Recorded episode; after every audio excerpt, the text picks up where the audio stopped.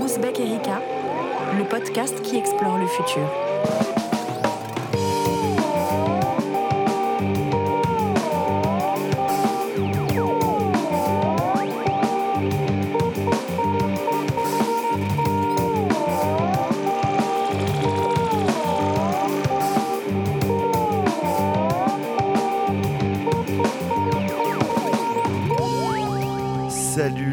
Turfos et bienvenue dans l'émission d'Ouzbek Erika, l'émission qui continue à explorer le futur chaque semaine en votre compagnie.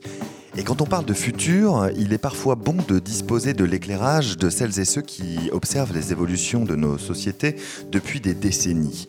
Notre invité du jour fait partie de cela puisque nous recevons aujourd'hui Serge Tisseron. Alors si cela ne vous dit rien, sachez que Serge Tisseron est psychiatre, membre de l'Académie des technologies et qu'à 70 ans, il continue à analyser les évolutions rapides de nos usages, plongé que nous sommes la tête dans le flux de nos sociétés numériques.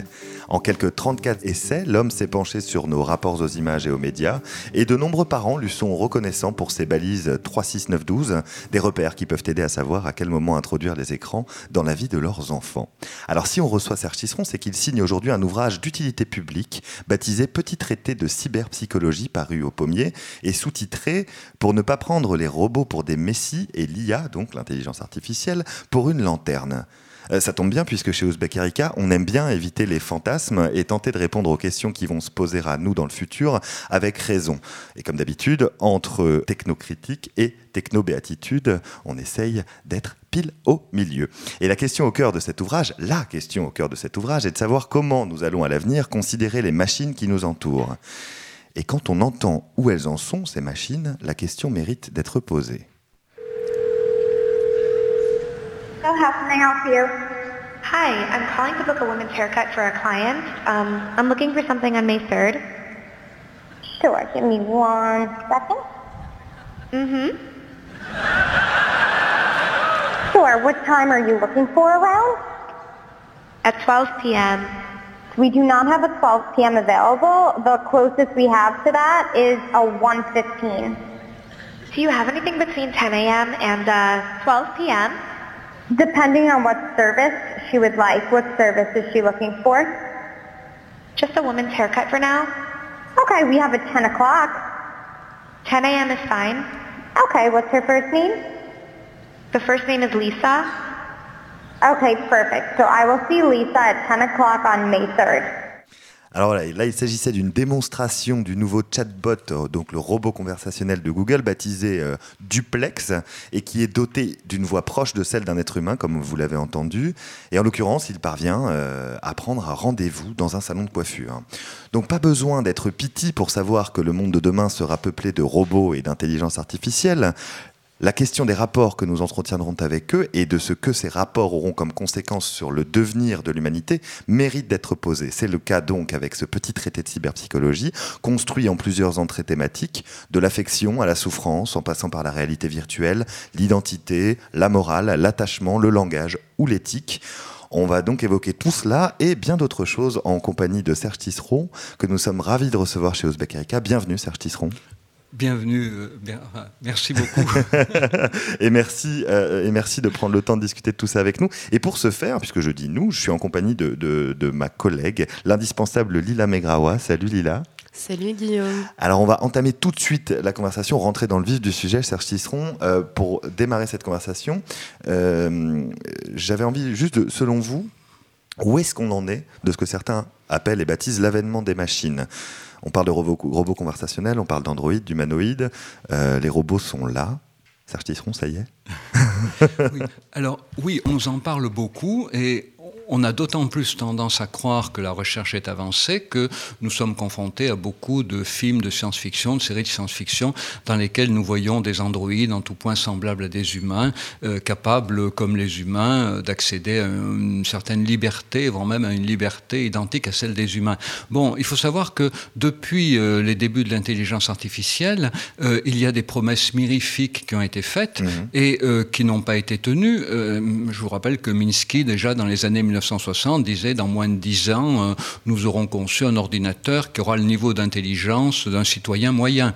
Bon, on en est encore très très loin. Il faut bien comprendre que présenter comme déjà réalisé des progrès qui ne le sont pas est évidemment une manière d'obtenir des crédits rapides et, puis également des crédits de recherche, hein, des crédits de recherche rapides et puis également de pouvoir lancer des produits qui frappent les imaginations, qui seront achetés par les consommateurs et qui pourront donc là aussi apporter de l'argent pour, euh, pour perfectionner euh, euh, les outils en cours de fabrication. Donc ben, il faut savoir raison garder. Hein. On trouve sur Internet beaucoup de vidéos qui sont franchement mensongères et on en trouve quelques-unes qui sont quand même qu'il faut quand même apprendre à regarder avec réserve. Je pense notamment à la fameuse vidéo du robot Atlas qui patauge mmh. dans la neige. Mmh. On a l'impression qu'il continue son chemin malgré tous les obstacles. Si vous regardez attentivement, vous voyez qu'on le voit filmer 10 secondes selon un plan, 15 secondes selon un deuxième plan, 10 secondes selon un troisième plan. On ne sait pas combien de fois il s'est cassé la figure entre chacun des plans. Mais c'est vrai que lorsqu'on voit cette vidéo, on a l'impression qu'il marche parfaitement, euh, voilà, seul dans la neige comme un trappeur. Euh, voilà. Donc euh, du coup, voyez, soyons vigilants hein, et, méfions-nous de, de, de promesses qui, encore une fois, ont un bon côté parce qu'elles nous permettent d'anticiper, donc de réfléchir. C'est toujours bien de réfléchir avant, c'est ce que je mmh. fais d'ailleurs, en mmh. n'attendant pas que les premiers robots soient dans nos maisons pour commencer à nous demander quel robot nous voulons. Donc de ce point de vue-là, c'est bien. Mais en revanche, ne croyons pas non plus que la recherche soit plus avancée qu'elle n'est. Alors, euh, justement, euh, justement euh, rappelons donc l'objet, le sujet de ce petit traité de cyberpsychologie. L'idée derrière, c'était de faire œuvre d'anticipation, vœu euh, d'anticipation. Alors, oui et non, c'est-à-dire que moi, euh, tout mon travail, c'est d'essayer de comprendre comment euh, l'introduction aujourd'hui de ce qu'on appelle les nouvelles technologies, mais en fait, euh, toutes les technologies sont nouvelles pour leur époque, hein, voilà. Enfin, le développement des technologies numériques, comprendre comment ce développement se situe dans une continuité. Par exemple, autour de la question du deuil, on voit aujourd'hui des séries télévisées, on entend beaucoup parler de la possibilité de construire des robots à l'effigie des disparus, qui mmh. déjà les, des je crois que le service même de pouvoir euh, euh, faire parler un disparu, ben vous savez qu'il y a tout un débat, faut-il euh, faire disparaître les pages Facebook des morts, qui va le décider Voilà, voilà, hmm. faut-il éventuellement permettre à des disparus de continuer à parler comme ils parlaient de leur vivant sur, des, sur des espaces de communication verbale numérique Voilà, donc beaucoup de débats là-dessus. Moi, ce qui m'intéresse, c'est de montrer que depuis que l'être humain a commencé à innover des technologies, progressivement, il a inventé des technologies euh, qui lui ont permis euh, de euh, communiquer d'abord à distance, d'abord par l'écriture, puis par la voix, puis en voyant l'image de l'autre par Skype, ou éventuellement en ayant une photographie, avant même l'invention de Skype. Et puis aujourd'hui, ben, la possibilité de communiquer avec des morts qui ont laissé des messages pour nous. Hein, aux États-Unis, ça commence à se faire. Hmm. Et peut-être un jour avoir chez soi un robot à l'effigie d'un disparu.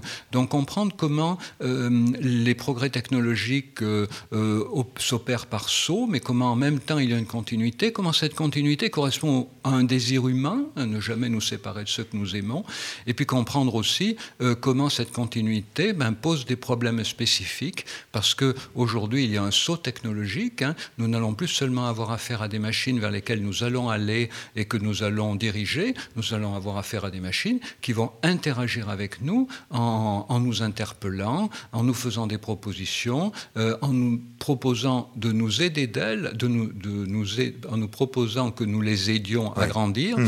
et en nous demandant également quels services elles peuvent nous rendre.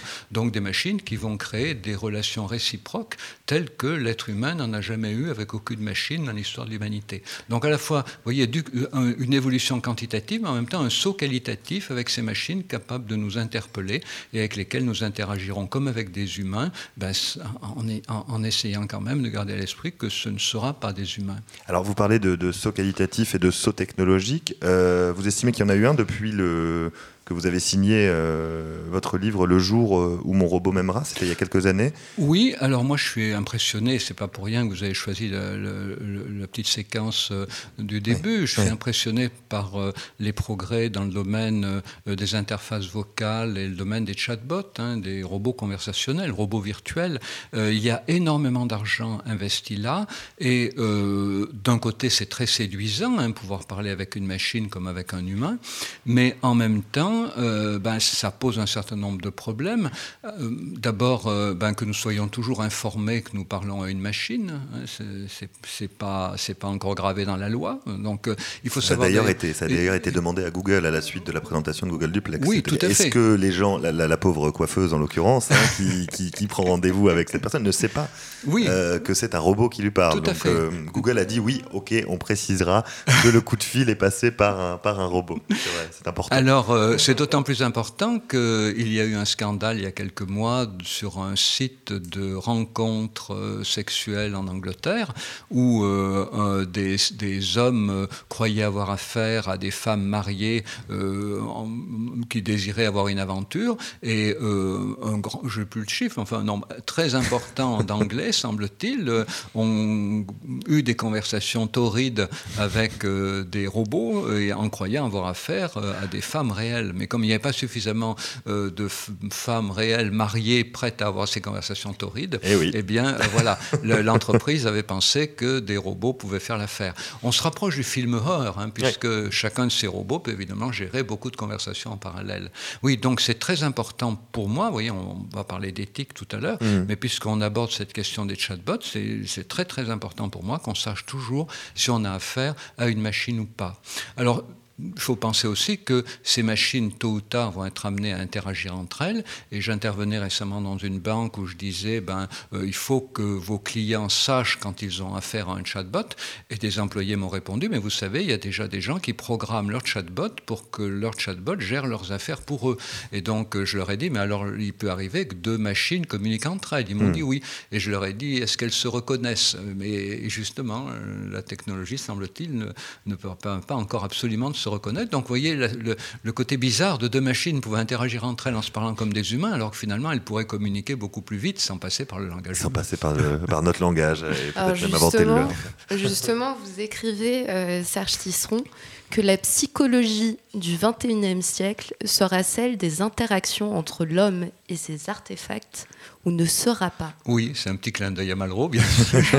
mais, euh, mais je suis intimement convaincu que le 20e siècle a construit la psychologie homme-homme, voilà, et, puis la psychologie adulte-enfant, homme-femme, voilà, femme-homme, euh, toutes les diversités de fonctionnement, voilà. Mais en même temps, euh, elle n'a pas pensé du tout euh, la psychologie des relations de l'homme à ses objets. Or, il faut bien comprendre que l'être humain a toujours eu une relation affective avec ses objets, surtout avec les objets qu'il fabrique, surtout avec les objets qu'il accompagne. Hmm. Et cette relation affective, cette relation d'attachement, n'a jamais été pensée par la psychologie. Vous savez, il y a des gens qui parfois, dans la solitude, parlent à un objet qui leur est cher, un objet qui leur rappelle un moment important de leur histoire. Cela n'a jamais été conceptualisé. Or, euh, ça ça ne peut plus être le cas avec les objets qui arrivent. Donc il faut replacer euh, l'importance des objets dans la vie humaine, dans leur histoire, pour comprendre encore une fois que nous sommes dans une continuité,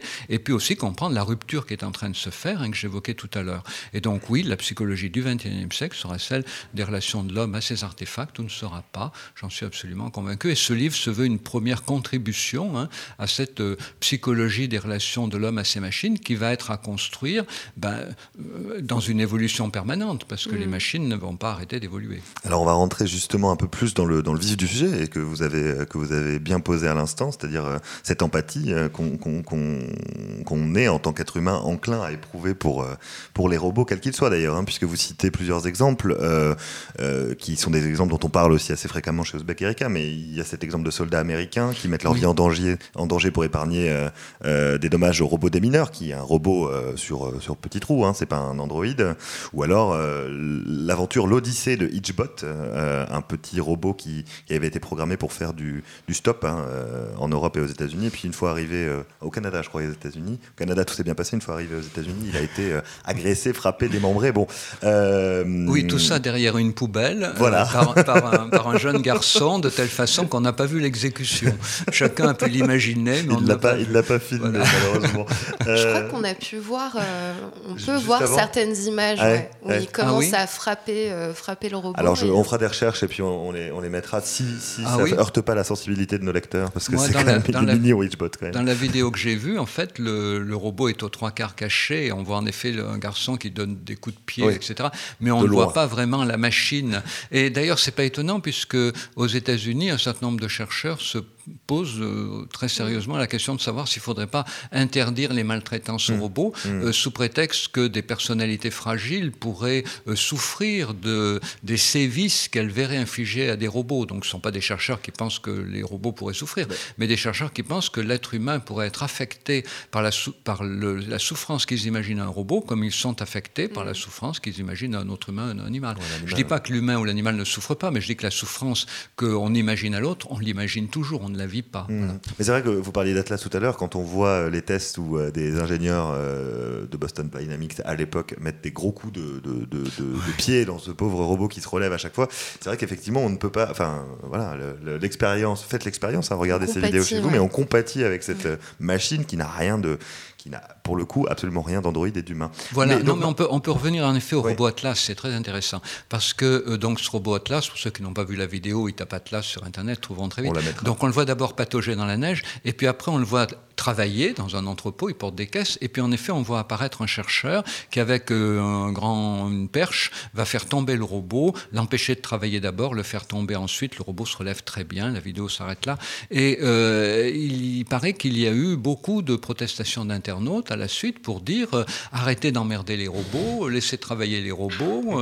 Ce chercheur sadique, ben, on regrette que le robot lui ait pas fiché un bon coup de poing, il l'aurait mérité. Voilà. Et alors, vous savez sans doute que Google, qui avait racheté Boston Dynamics quelques années auparavant, Boston Dynamics appartenant à l'origine à l'armée, mmh. Google l'a racheté quelques années auparavant parce que l'armée s'était aperçue, c'est intéressant par rapport à votre question du début, que la recherche en robotique était beaucoup plus compliquée, beaucoup plus coûteuse et beaucoup plus longue que ce que l'armée l'avait imaginé. Donc ils avaient lancé des programmes de robotique, puis s'est aperçu en cours de route que c'était à beaucoup trop long terme, ça coûtait beaucoup trop cher, donc revendu à Google. Et après cette vidéo et les protestations d'Internet, vidéo de robot Atlas et protestations d'internautes, eh bien, euh, Google a décidé de revendre Boston Dynamics en disant euh, nous ne voulons pas à Google euh, fabriquer des objets qui angoissent mmh. Mmh. Les, les, humains. Et donc, pour la petite histoire, Boston Dynamics a été racheté par SoftBank Robotics, donc tenu par un transhumaniste japonais. Absolument. Euh, mais donc, donc pour, pour, revenir à ça, pour, pourquoi, d'où vient cette empathie? Pourquoi on est, on est tellement enclin en tant qu'être humain à éprouver de l'empathie? Qu'est-ce qu'on, Quels sont les mécanismes qui, qui amènent à cela alors là aussi, hein, il faut comprendre que l'empathie que nous éprouvons pour des machines animées qui semblent douées d'une autonomie, c'est une empathie qui n'atteint qu'un degré de complexité plus grand par rapport aux formes d'empathie que nous éprouvons pour notre environnement quotidien. Mmh. Hein, mmh. Euh, Aujourd'hui, euh, les chercheurs sont d'accord sur le fait que euh, l'être humain est doté d'une capacité d'empathie pour tout ce qui l'entoure et que l'empathie pour les humains n'est qu'un cas particulier d'une empathie générale de l'humain pour, pour, pour l'ensemble de son environnement euh, matériel, animalier et humain. Alors, comment a fonctionné cette capacité d'empathie dans l'histoire de l'humanité? Ben, Vous savez, les premiers humains, ils n'étaient ils étaient pas bien armés pour survivre, hein, mais ils avaient la possibilité de s'organiser en groupe voilà, grâce notamment au langage, à une capacité qu'on appelle l'attention conjointe. Quand je regarde quelque chose, les autres autour de moi regardent la même chose. voilà. Et puis, les êtres humains étaient dotés de la capacité de projeter sur leur environnement leurs émotions, leurs pensées, leurs sentiments. Et on peut imaginer que les premiers humains ont abordé euh, les animaux inconnus, les, végétaux inconnus, le feu, euh, l'eau, euh, comme ils s'abordaient entre eux. Et hmm. puis, ils ont vu ben, qu'il n'y avait pas de réponse. Voilà. Ils ont vu qu'il y en avait une, mais et pour les animaux, voilà, et que parfois elle était agressive et que parfois elle était plutôt sympathique. Voilà. Et donc comme ça, en projetant leurs émotions, leurs pensées, leurs sentiments sur l'environnement, les humains progressivement ont pu apprivoiser ben, des animaux sauvages, euh, conquérir le monde, voilà. Et, du coup, ben, c'est cette capacité que l'être humain a toujours eue qui se trouve investie à un très haut degré avec les robots. Alors pourquoi est-ce qu'avec les robots, cette capacité d'empathie est beaucoup plus élevée? Ben, Encore une fois, parce que euh, les robots sont des machines qui semblent douées d'une relative autonomie, mmh. et donc du coup, cette capacité d'empathie fonctionne beaucoup plus euh, avec ces machines. Et puis en plus, ce sont des machines qui rendent des services considérables, et du coup, on peut avoir envie de leur être reconnaissant. Alors je veux dire un petit mot de, puisque vous avez évoqué les soldats américains, donc effectivement, soldats américains utilisant des robots démineurs paquebot. Alors un robot démineur paquebot, bon, ça ressemble à une sorte de caisse hein, de 60 cm, 1 mètre, avec un bras articulé, une petite caméra au-dessus, euh, voilà. Donc ça n'a rien d'humanoïde, hein, rien qui évoque un humain, rien qui évoque un animal. Mmh, mmh. Voilà. Et l'armée américaine s'est aperçue que des soldats euh, utilisant ces robots paquebot en Irak et en Afghanistan euh, s'attachaient à leurs robots au point de se déprimer s'il était endommagé, au point de demander que les honneurs militaires euh, soient rendus à leurs robots s'il était détruit, et puis en demandant que éventuellement même une médaille soit remise au robot, et en demandant si le robot était endommagé, que le robot soit réparé quel qu'en soit le prix, hmm. parce qu'ils n'en voulaient pas un autre. C'est-à-dire ils ne voulaient pas un robot ayant un autre numéro matricule, ils voulaient leur robot à eux remis à neuf avec le même numéro matricule, parce qu'ils avaient remplacé ce numéro matricule par un surnom. Ils avaient éventuellement customisé leur robot mmh. avec, des, avec des, des, autocollants, des inscriptions, et donc un attachement très important qui a fait dire à l'armée américaine, voilà, ces soldats savent bien que leurs robots sont des machines, mais sur le terrain des combats, ils ne peuvent pas s'empêcher d'interagir avec ces machines comme si c'était des animaux, voire des êtres humains. Voire des êtres humains. Et, et ça, c'est le problème essentiel auquel on va être de plus en plus confronté. Un problème qui a été d'ailleurs bien identifié dès les années 1960 par un chercheur qui s'appelait Weizenbaum, et il a appelé cette question la dissonance cognitive. Il faut en dire quelques mots. Donc Weizenbaum avait, oui, c'est quand même une, dans le domaine de la psychologie humaine et de la relation machine, c'est quand même une expérience fondamentale. Weizenbaum avait construit avec ses élèves euh, un ordinateur qu'il avait appelé ELISA. Donc à l'époque, on, on, tapait des textes sur un clavier, on voyait apparaître des réponses sur un écran. Et donc ELISA était destiné à simuler un thérapeute rogérien, une caricature de thérapeute rogérien, c'est euh, Rogers donc a fondé une forme de thérapie qu'on appelle justement empathique, c'est-à-dire hmm. que Rogers accordait beaucoup d'importance aux formulations du patient, il invitait les patients à reformuler, il accordait beaucoup d'importance au fait de montrer euh, au patient que le thérapeute se sentait proche de lui et le comprenait. Donc Weizenbaum imagine avec ses élèves une machine dans laquelle euh, à chaque fois que l'humain interagit avec la machine, la machine pose une question, rebondit, comme on dit. Voilà, par exemple, quelqu'un dit je suis triste, la machine dit euh, ah bon, vous êtes triste, savez-vous pourquoi mmh. bah, Ma copine m'a quitté. Ah bon, votre copine vous a quitté Pour une interrogation. Voilà. Et donc euh, euh, Weizenbaum ajoute quand je, nous ne savions pas comment faire rebondir la machine sur une question, la machine était programmée pour dire je vous comprends. Voilà. Donc Weizenbaum fabrique cette machine qui, qui, a fait couler beaucoup d'encre. Pourquoi? Parce que Weizenbaum s'aperçoit que certains des, des, de ses élèves, de chercheurs qui ont programmé la machine, passent beaucoup de temps avec elle. il leur dit, mais pourquoi vous passez autant de temps? Vous avez fait le programme, pourquoi vous il n'y a pas de raison, vous savez comment elle fonctionne. Euh, et, ces gens disent, mais oui, c'est vrai, on l'a programmée, mais on a quand même l'impression que euh, des fois, c'est comme si elle sortait du programme. Elle nous comprend vraiment remarquablement bien. et, voilà, Weizenbaum appelait ça la dissonance cognitive. Vous voyez, c'est comme les, les soldats américains. D'un côté, euh, ces personnes qui avaient programmé la machine savaient très bien que c'était une machine, et pour cause.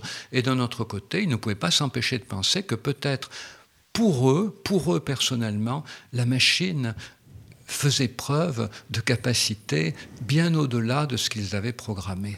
Et ça, cette dissonance cognitive, euh, très bien analysée par Weizenbaum, elle est vraiment au cœur de nos relations aux machines, et il va constamment falloir, ben, par divers moyens, nous rappeler que ces objets ne sont que des machines à simuler. Mmh, mmh. Et alors, dans, dans, cette empathie, quelle est l'importance euh, du corps dans l'appréciation euh, des robots? Vous évoquez une étude, une expérience euh, qui explique que les utilisateurs sourient davantage, font davantage confiance à un robot physique Absolument. Qu'un avatar euh, virtuel. Tout à fait. Il y a une, étude, au moins, peut-être plusieurs, qui ont été faites sur euh, la comparaison de l'efficacité dans des prescriptions euh, d'une intelligence artificielle, comme dans Her, c'est-à-dire un petit boîtier d'où vient une voix, un chatbot qu'on appelle maintenant, et puis un, ce qu'on appelle un robot virtuel, c'est-à-dire en fait une, présence d'un avatar sur un écran. La personne voit un écran avec un petit personnage, voilà, qui peut être réaliste ou pas. Et puis, troisième modèle pour l'expérimentation, un robot qu'on appelle humanoïde, c'est-à-dire ayant une similitude de fonctionnement avec un humain, c'est-à-dire euh, l'équivalent de jambes, de bras, un tronc, une tête. Hein. Vous avez un modèle qui est très connu de tout le monde parce qu'il a été beaucoup médiatisé en France, c'est le robot Nao, qui mesure 80 cm de haut, qui ne ressemble, qui ressemble ni à un enfant ni à un adulte, il ressemble bien à un robot, mais il a quand même deux jambes, un tronc, deux bras, une tête. Voilà. Et donc il a été montré que les robots ayant un corps, donc modèle Nao, euh, ont, un pouvoir d'influence beaucoup plus important qu'une simple intelligence artificielle mmh. ou même un robot virtuel sur un écran. Et l'étude a été faite par rapport à deux types de consignes, des prescriptions dans le domaine alimentaire et des prescriptions d'exercice physique. Et les chercheurs se sont aperçus que les humains ayant affaire à un robot ayant un corps étaient beaucoup plus enclins à suivre les conseils de cette machine que ceux ayant affaire à une simple intelligence artificielle ou à un robot virtuel.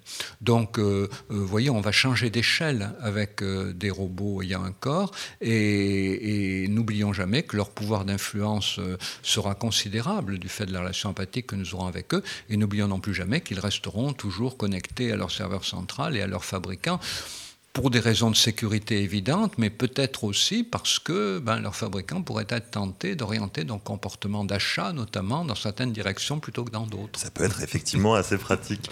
Euh, on, parle, effectivement de l'évolution des robots et de l'arrivée de, ces robots et de l'intelligence artificielle dans, nos sociétés, dans nos sociétés donc connectées, euh, occidentales, euh, développées. Est-ce qu'il y a des sociétés dans lesquelles, des déterminants de sociétés dans lesquelles il est plus facile de, comment d'introduire les robots à un niveau, un niveau élevé? Je pense évidemment au, Japon, où l'animisme est encore assez, assez présent.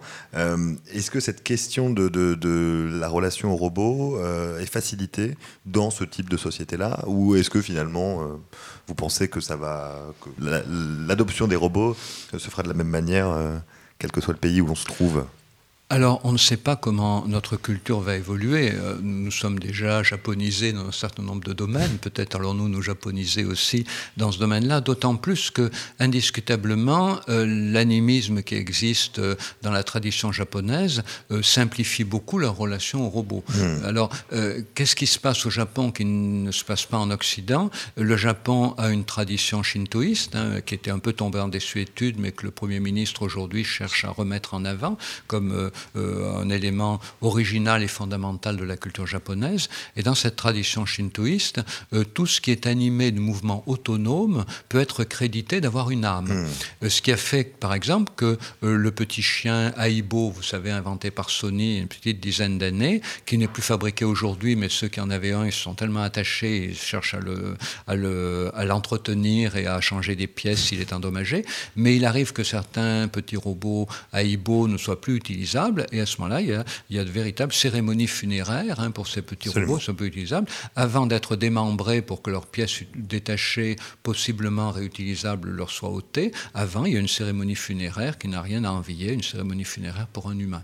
Donc cette tradition animiste au Japon euh, leur permet d'envisager aujourd'hui euh, la participation presque à, part égale hein, à des tâches avec des machines. J'ai vu une vidéo dans laquelle euh, dans une entreprise, euh, l'espace est organisé de telle façon qu'il y ait une rangée d'ouvrières et une rangée de robots. Hmm. Et le matin, comme euh, ça se passe souvent au Japon, il y a des exercices physiques pour que les ouvriers se, euh, se délient le, le, corps, se mettent en forme. Et donc, on voit un animateur qui est devant cette sorte de, de cohorte d'humains et de robots alignés. Et tous les gestes faits par le maître de cérémonie en gymnastique sont reproduits évidemment par les humains, mais aussi, par, les, robots. Et c'est très étonnant parce que les robots sont programmés donc pour faire les mêmes gestes de gymnastique que les humains.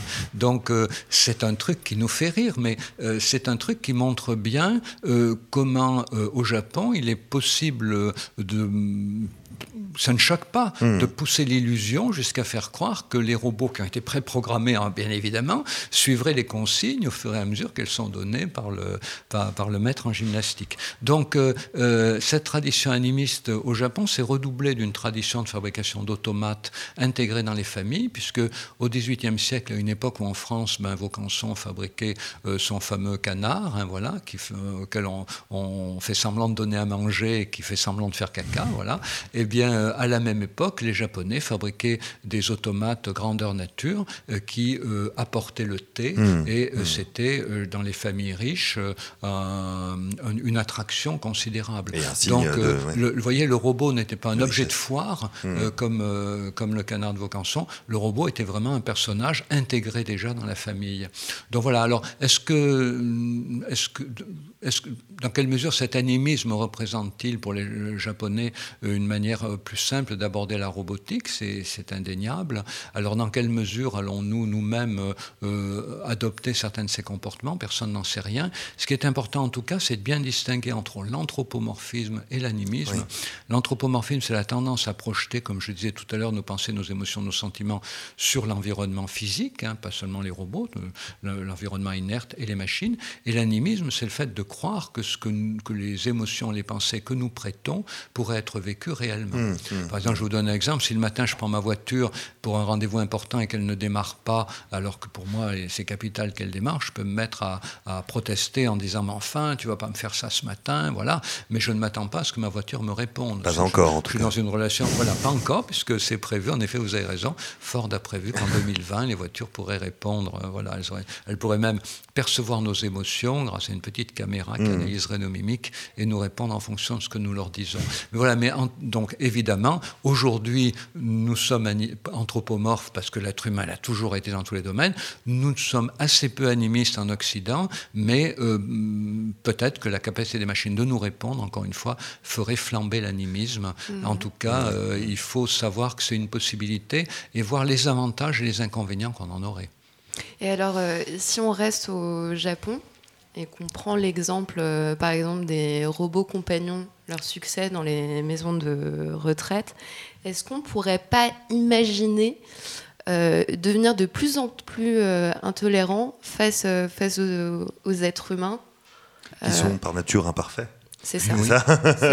Alors que le robot ne l'est pas forcément. Est-ce que c'est pas la mort euh, au final de l'animal social et euh, oui, tout à euh, fait. le robot? Oui, alors là on aborde les dangers contre lesquels j'essaye de mettre en garde. Hein. Le risque d'oublier qu'il y a un programmeur derrière les robots. Et je dois dire que de ce point de vue-là, toutes les séries télé nous aident pas parce que mm. les robots sont toujours présentés comme des créatures fermées, alors qu'il faut pas oublier qu'elles vont interagir en permanence, soit par hein, Internet, soit par un réseau dédié. Hein, voilà. Mm. Par exemple, dans Real les robots sont obligés de se réunir dans des parkings souterrains pour s'échanger leurs plans. Non, ils, pourront être aux deux extrémités de la planète, euh, ils seront connectés. Voilà. Donc, risquer d'oublier qu'il y a des programmeurs derrière les robots qui sont liés à ces centraux, qu'on a à faire plus à des communautés de robots parce que les robots d'un même modèle sont identiques. Et puis, un deuxième problème ben, qui est d'oublier, on l'a évoqué, qu'ils n'ont ni émotion ni souffrance. Alors, peut-être qu'un jour, il y aura des robots fabriqués avec des briques biologiques euh, qui auraient des émotions et de la souffrance, mais on en est très très loin. Puis beaucoup de chercheurs se demandent d'ailleurs l'intérêt qu'il y aurait à donner des émotions et la souffrance à des robots. Voilà. Et alors le troisième problème que vous évoquez, en effet, qui est que nous pourrions finir par préférer euh, des euh, robots toujours prévisibles, euh, gentils, accueillants, mesurés, ne s'énervant jamais, toujours à notre service, à des humains, voilà, qui nous paraissent souvent égoïstes. Hein. Vous connaissez le dicton, qu'est-ce que c'est un égoïste? C'est quelqu'un qui ne pense pas à moi. Voilà. Donc il y en a beaucoup en effet des égoïstes. Alors que les robots, par définition, seront programmés je dirais pas pour être altruiste, ça prêterait à confusion, mais en tout cas pour ne se préoccuper que de nous. Ils n'auront pas d'état d'âme, euh, ils auront pas de, ils seront pas tristes quand il pleut, voilà. Euh, ils n'auront pas de date anniversaire difficile à supporter. Euh, ils seront toujours égaux à eux-mêmes, voilà. Alors programmés pour être éventuellement un peu plus imprévisible quand nous en mm. aurons envie, mais toujours dans la marge euh, de ce que nous pouvons désirer euh, pour que notre vie quotidienne ne soit pas trop morne. Voilà, j'imagine, vous savez, comme dans les jeux vidéo, il y a un bouton euh, où on peut jouer normal, mais on peut aussi jouer plus facile, plus difficile, ou plus facile, plus facile, beaucoup plus facile, ou plus difficile, beaucoup plus difficile. On peut imaginer un petit bouton sur les robots qui les rendront plus ou moins imprévisibles. Ce qu'on voit déjà avec les chatbots, puisque vous savez que les chatbots aujourd'hui sont programmés avec un très très grand nombre de réponses possibles en fonction des interlocuteurs, on peut imaginer que si un interlocuteur euh, paraît euh, aimer les plaisanteries un peu grasses, et eh ben, le chatbot lui servira des plaisanteries un peu grasses, et si quelqu'un aime au contraire le langage châtié, le, le chatbot lui répondra en langage châtié. Donc une manière de s'adapter à chacun d'entre nous qui va évidemment contribuer à beaucoup nous séduire et c'est normal, hein, c'est du business, il faut être séduit par les machines pour avoir envie de les acheter, mais en même temps, ben, il faudra toujours se rendre compte qu'elles sont faites comme ça pour que nous les achetions et aussi hein, euh, pour que ces machines, quand même, euh, euh, capturent nos données personnelles, toutes celles que nous, toutes celles que nous leur raconterons, parce que quand nous, quand nous ferons nos confidences à des chatbots, ben, les chatbots recueilleront quand même beaucoup d'informations sur nous. Et oui, et pour, ce, et pour, et pour ça, donc les, les, bah, les chatbots, surtout les, les, programmeurs des chatbots et les entreprises pour lesquelles ces gens programment les chatbots, travaillent sur notre attention. Ils travaillent à capter notre attention pour capter nos données personnelles et nous vendre de choses. Donc ça, c'est c'est le mécanisme classique. Vous écrivez dans, dans, ce petit ouvrage que l'avenir appartient aux enfants qui seront capables de passer de l'hyper-attention à la deep attention et réciproquement. Oui. Alors, il va falloir expliquer les termes à nos auditeurs et auditrices. Mais, alors, d'abord, je veux dire un mot, puisque aujourd'hui, on parle beaucoup d'économie de l'attention. L'expression qui n'existait pratiquement pas il y a cinq ans, aujourd'hui, elle est partout. C'est quoi? Ben, C'est tout simplement le fait que euh, lorsque nous allons sur les réseaux sociaux, nous sommes invités à interagir. Alors, de façon euh, toujours plus, euh, euh, toujours toujours plus intense, voilà, euh, donner notre avis euh, sur euh, les opinions des gens que nous connaissons bien ou parfois que nous ne connaissons pas, voilà, cette économie de l'attention. Et ce que j'explique sur mon blog et dans, un peu dans mon bouquin, c'est que avec les chatbots, cette économie de l'attention sera remplacée par une économie de la confidence. Et je pense que c'est là d'ailleurs que les fameux repentis de la Silicon Valley, que j'appelle les pseudo-repentis, ceux qui quittent Facebook en criant à haro sur l'économie de l'attention, je pense qu'ils vont se reconvertir dans l'économie l'économie de la confidence. Des machines qui ne nous stresseront pas, contrairement aux réseaux sociaux, mmh. qui seront toujours à notre service, qui apparaîtront comme des bienfaits pour les personnes solitaires. Rendez-vous compte, elle est seule, elle peut parler, voilà. Mais cette économie de la confiance sera une, économie de la confiance et de la confidence, rapportera finalement bien autant de données que l'actuelle économie de l'attention. Alors j'en viens à cette, ces deux formes d'attention que vous avez évoquées. Elles sont définies par euh, un chercheur qui s'appelle Catherine Hels. Mmh. Et donc, euh, deep attention et hyperattention. Deep attention, c'est l'attention qu'on appelle profonde. Alors, pas parce qu'elle serait plus authentique, hein, mais simplement parce que c'est une attention de longue durée. C'est l'attention du lecteur d'un livre, euh, c'est l'attention d'un artisan euh, qui accomplit le même geste pendant de longues heures. Voilà. D'un auditeur de podcast aussi, voilà, par exemple. voilà, voilà, de quelqu'un qui, qui, accepte de se mettre dans un état d'attention hmm. spécifique à une seule tâche pendant une durée de quelques heures, au moins une heure. Voilà. Et euh, l'hyperattention, ben, c'est le fait d'une attention qui rebondit sans arrêt. C'est un petit peu ben, ce qui se passe, c'est exactement ce qui se passe sur les réseaux sociaux, mais pas seulement. C'est le fait de regarder une vidéo sur YouTube et puis d'être envoyé une autre vidéo, de regarder une page de publicité, euh, de répondre euh, à, un, mail. C'est le fait d'avoir une attention constamment morcelée, constamment relancée, hmm. qu'on appelle hyperattention parce qu'elle est très concentrée, très éphémère. Alors oui, ce que je dis, c'est que cette forme nouvelle d'attention, euh, elle a toujours existé. elle est nouvelle parce qu'il y a aujourd'hui un outil le, la technologie numérique qui, la stimule en permanence si on accepte de jouer le jeu, parce que si vous n'allez pas sur les réseaux sociaux, votre attention va stimulée par les réseaux sociaux. Hmm. Mais donc cette attention, cette hyper-attention, elle a toujours existé chez l'être humain. Quand le, quand le euh, quand le l'artisan euh, euh, faisait son travail et que tout d'un coup son outil se cassait, il était, il passait de la deep attention à l'hyper-attention. Voilà. Donc cette forme d'attention a toujours existé, mais il n'y avait pas de support technologique qui la mobilise mobilise autant que ce que les supports numériques la mobilisent aujourd'hui. En permanence. Et donc certains sont tentés de la dénoncer comme euh, quelque chose de catastrophique. Ce que je dis non. Euh, moi je dis euh, il faut en tenir compte, notamment dans l'éducation. les MOOC d'ailleurs, les fameux cours massivement en ligne, sont l'illustration d'une de, utilisation possible. Si ces MOOC durent 3, 4, 5 minutes, ben, c'est une manière d'utiliser la capacité d'hyper-attention aujourd'hui des nouvelles générations pour les inviter à mémoriser certaines choses et à s'interroger sur le, sujet du MOOC. Mmh, voilà. Mmh. Donc, euh, il faut travailler avec les deux formes d'attention. Et vous voyez, moi, je dis toujours, si vous lisez un quotidien national chaque jour, eh ben, je vous défie de le lire en deep attention, parce que vous vous coucherez pas. L'équipe, peut-être. Mais faut, on est obligé de le lire en hyper attention, de rebondir d'un article à l'autre. On passe d'un article international, un article économique, euh, un article sur la culture. Voilà, on va très vite, on surfe, on surfe, on surfe. Mais dès qu'on trouve quelque chose d'intéressant, eh ben, on s'arrête. Alors on peut découper l'article, le mettre dans une boîte, on peut entourer au feutre rouge et se dire je le lirai demain dans le métro, j'aurai un peu plus de temps. Mais dans tous les cas, vous voyez, euh, l'avenir appartient à ceux qui seront surfés sur l'information et puis s'arrêter aux choses qui leur paraissent importantes et là y consacrer tout le temps nécessaire. Il ne faut pas dénoncer l'hyperattention, il faut comprendre que c'est une possibilité nouvelle pour gérer toutes les informations qui nous entourent. Mmh. Il faut inviter les enfants à la cultiver, mais les inviter aussi parallèlement à cultiver la deep attention, donc la l'avenir appartient en effet aux enfants qui seront alternés, pas seulement aux enfants, aux adultes aussi, qui seront alternés la deep attention et l'hyper attention.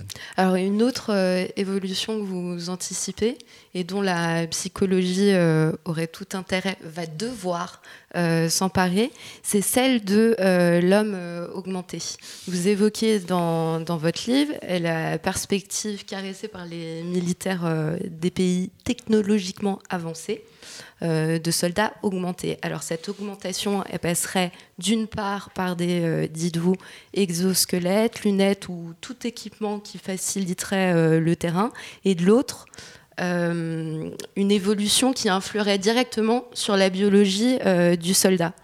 Est-ce que vous pensez que le psy de demain devra traiter des pathologies générées par cette augmentation? Oui, alors c'est vrai que c'est actuellement dans le domaine militaire que sont menées le plus de recherches sur le sur l'homme augmenté, qui est donc un soldat augmenté. C'est des recherches qu'on connaît peu, hein, évidemment, hein, c'est secret défense partout. Euh, d'après les bruits qui courent, il semblerait que la Chine euh, soit beaucoup plus avancée dans l'expérimentation euh, parce qu'ils n'ont pas les mêmes barrières éthiques que le vieil Occident, voilà. Mais de façon générale, ce qu'on distingue dans ces augmentations possibles, ben, c'est celles qui sont réversibles. Par exemple, utiliser un exosquelette, ben, on peut le mettre, on peut l'enlever, voilà, ou utiliser une machine qui permet de grimper sur une paroi verticale euh, euh, sans prise, bon, ben, on peut la mettre, on peut l'enlever. Il y a euh, des modifications qui affectent l'être humain de manière durable, mais pas sa descendance. Hein. par exemple, lui greffer une petite puce électronique, mm. voilà, qui va permettre de, de, percevoir à distance sa température, son état cardiaque et éventuellement de le modifier par un certain nombre de drogues qui euh, seraient introduites dans le corps au fur et à mesure que ça serait nécessaire. Et puis, euh, le, ben, la troisième type, de troisième type d'éducation possible, c'est celle qui pourrait être transmise à la descendance. Donc, il y a beaucoup de, travaux modification sur génétique. Voilà, mmh. modification génétique. Il y a beaucoup de travaux sur ces trois types de, de bouleversements, mais il faut bien comprendre que euh, quelqu'un qui est modifié temporairement doit ensuite accepter de ne plus être modifié quand il ne l'est plus. Et imaginez que tout d'un coup on vous donne les pouvoirs de Superman pour accomplir une mission, bah alors vous vous, vous, éclatez, hein, psychiquement c'est exaltant, mais quand vous les avez plus, vos super pouvoirs, ben il faut en faire le deuil sur la formule traditionnelle. Mmh, mmh. Et donc, euh, il y aura probablement, euh, c'est pour ça que les recherches vont lentement, parce qu'il y aura probablement un grand nombre de paramètres humains à gérer dont on ne connaît rien. Et ce qui est valable pour le soldat augmenté sera valable aussi pour tout homme augmenté. Je veux dire, le fait d'augmenter un humain pour accomplir une mmh. tâche spécifique, ben, ça pose la question de savoir comment il réagira lorsqu'il cessera d'être augmenté. Le problème bientôt ne risque de ne plus être de savoir comment augmenter quelqu'un, ça risque d'être de savoir dans quelle mesure cette personne acceptera qu'on arrête de l'augmenter. Et, là, ben, on, ne peut que, ériger un principe de surveillance en règle d'or. Hein, voilà, essayer à chaque fois qu'on expérimente quelque chose de nouveau, ben, d'étudier le facteur humain et voir comment l'humain va y réagir à, à, court terme, à moyen terme et à long terme. Alors ces, principes de, de, de, et puis, j'ai encore, un petit mot à dire parce que souvent c'est oublié aussi, c'est que tous ces systèmes de éventuellement intégrables dans le corps humain, il ne faut pas oublier qu'elles seront connecté et que l'homme augmenté sera euh, en même temps un homme surveillé. Hein. Voilà, on parle beaucoup de notre smartphone. Ben, si vous avez euh, euh, des, des, prothèses diverses et variées qui vous augmentent beaucoup de possibilités, elles seront connectées et vous serez encore plus. vos paramètres biologiques seront. Mm. Ça sera non seulement vos déplacements qui seront connus sur le serveur central et analysables, mais même vos paramètres biologiques. Voilà. Donc l'homme hybridé, à mon avis, c'est-à-dire augmenté, c'est quand même l'avenir de l'humanité, mais en même temps, il y a un certain nombre de problèmes très très aigus qui vont se poser très vite, notamment en termes de, surveillance généralisée. Oui, vous en parlez à, plusieurs reprises dans le livre de cette surveillance généralisée, et pour, euh, pour nous alerter, pour alerter le lecteur euh, euh, autour de ces questions-là, vous, vous, prenez souvent un principe, comme vous venez de le dire, de surveillance, le principe de précaution appliqué à, tous mmh. ces champs dont on a parlé. Et avant de conclure, j'aimerais simplement que vous, vous, vous disiez à nos, à nos, auditeurs et auditrices quelles sont les peut-être les solutions pour se prémunir des effets potentiellement négatifs que pourrait avoir cette société donc de, de, de, contrôle dans laquelle on est en train de, on est en train d'arriver. Et les propositions que vous faites, parce que vous en faites quelques-unes hein, au sein du, au sein, au sein de votre ouvrage. Oui. Alors euh, vous avez employé deux mots qui sont pas du tout, qui n'ont pas du tout la même valeur et portée pour moi. Vous avez parlé de principe de précaution, principe de surveillance. Je suis pas trop pour un principe de précaution parce que très, euh, très vite on ne fait plus rien, on n'expérimente pas, tandis que d'autres expérimentent. Euh, certains pays risquent de connaître un retard dramatique hmm. de ce fait-là, un retard difficile à rattraper. Non, je suis pour un principe de surveillance, c'est-à-dire que euh, innove tout petitement et on cherche à comprendre qu'est-ce que ça change et on surveille rigoureusement pour voir comment les choses évoluent. Euh, mais euh, le principe de précaution, il a été dénoncé hein, d'ailleurs dans beaucoup de domaines. Voilà, Par certains, c'est vrai. il risque, le principe de précaution risque de stériliser toute forme de recherche. Hmm. Principe de surveillance avec un cadre éthique chaque fois très rigoureux et l'obligation de rendre des comptes sur ce qu'on observe, euh, voilà, de manière très sérieuse et plus, très Plus sur le côté accountability. Oui, oui, accompagnement accompagnement. À l'anglo-saxonne, voilà, surveillance, de, surveillance à chaque instant de, hmm. des effets euh, observables euh, des, des, travaux qui sont menés. Voilà, un très grand principe éthique de surveillance à tout moment. Alors oui, alors euh, peut-être certains qui nous écoutent ont l'impression que j'aurais une vision un peu dystopique de l'avenir. non, alors ce que je dis aussi, c'est que ben, c'est important d'être vigilant. Si j'écris d'ailleurs ce bouquin, c'est aussi cyberpsychologie pour dire ben, la psychologie de l'humain évolue, ben, ne nous endormons pas en croyant qu'elle ne change pas, voilà, parce que sinon un beau jour on va tomber, on va tomber des nues, quoi. Ça va être ça, les psychanalystes diraient retour du refoulé. Voilà, on a voulu ignorer euh, à quel point l'homme était transformé par ces technologies, ça va nous revenir en pleine gueule. Donc déjà, bah, il faut se rendre compte à quel point nous sommes modifiés par nos technologies. Et puis, alors euh, au point de vue des, précautions, euh, au point de vue de, des balises éthiques, on va dire plutôt, qui pourraient être posées. Alors bon, j'en distingue trois types, hein, évidemment Mmh. des préconisations législatives, des préconisations technologiques et des préconisations éducatives. Alors du point de vue législatif, ben, quand même, il y a une grande avancée qui a été faite en Europe, hein, c'est le règlement général de protection des données. Euh, c'est assez amusant d'ailleurs parce que... RGPD. le RGPD, comme, et puis qui s'accompagne aussi de la loi sur la e-privacy. Peut-être que des gens qui nous écoutent, il aurait arrivé la même chose que moi, c'est que je reçois en ce moment beaucoup d'annonces d'entreprises dont je ne savais pas qu'elles capturaient mes données, euh, qui m'en informent pour être en, pour être en accord avec leur GPD. Et je découvre tous les jours des, des, des, trucs dont j'aurais jamais pensé que ça existe et qui me disent, voilà, nous, nous, nous capturons vos données, euh, il faut maintenant nous donner l'autorisation. Voilà. Donc ça, c'est un aspect très positif parce qu'on était beaucoup plus surveillés déjà qu'on ne le savait. Absolument n'oublions pas ces entreprises. Voilà, elles nous préviennent aujourd'hui, elles ne préviendront plus demain. mais en tout cas, euh, voilà, elles permettent de les découvrir. Donc le RGPD, formidable avancée. Hein, et euh, des, des, balises technologiques. Alors euh, moi, je suis attaché au fait que les robots aient des, à certains endroits du corps des protections visibles, des protections transparentes mm. qui nous permettent de voir l'intérieur des machines. Alors ça n'empêche pas les, les projections anthropomorphes, mais quand même ça leur donne des limites. Et le problème problème, c'est que j'ai parlé de cela avec des roboticiens qui me disent qu'ils ont essayé, c'est des gens d'expérimentation, les roboticiens, ils ont essayé, mais ils me disent, euh, on a essayé, mais ça fait peur aux usagers. Et alors, les commerciaux ne veulent pas. Les commerciaux disent, on, fabrique des robots pour les vendre, pas pour mmh. faire peur aux usagers. Donc voilà. Et donc, du coup, quoi, des protections blanches, immaculées, vous voyez, des armures de plastique, voilà, le, chevalier blanc, c'est comme ça que se présentent la plupart des robots. Hein. Que ce soit Atlas, que ce soit Nao, que ce soit Pepper, mmh. euh, c'est toujours le chevalier blanc. Et vous euh, voyez, toute la question se pose, est-ce que parce que les est-ce que parce que ça fait peur aux usagers, euh, parce que les usagers sont renvoyés à la nature de machines, est-ce que parce que ça leur fait peur, euh, il faut suivre ce, penchant des usagers et aller dans leur sens, euh, au risque que les usagers oublient que ce sont des machines, ou bien est-ce qu'il faut imposer mmh. par la loi, voilà, que que que, que, les, que les robots aient forcément certaines parties du, de, de, leur enveloppe qui soient transparentes, mmh. voilà. Et ça, c'est, vous voyez, c'est une technologie mais euh, qui euh, ne peut euh, trouver sa place que si le législateur, là aussi, dit son mot. Mais c'est d'abord aux, roboticiens d'imaginer ces choses et au législateur de les imposer.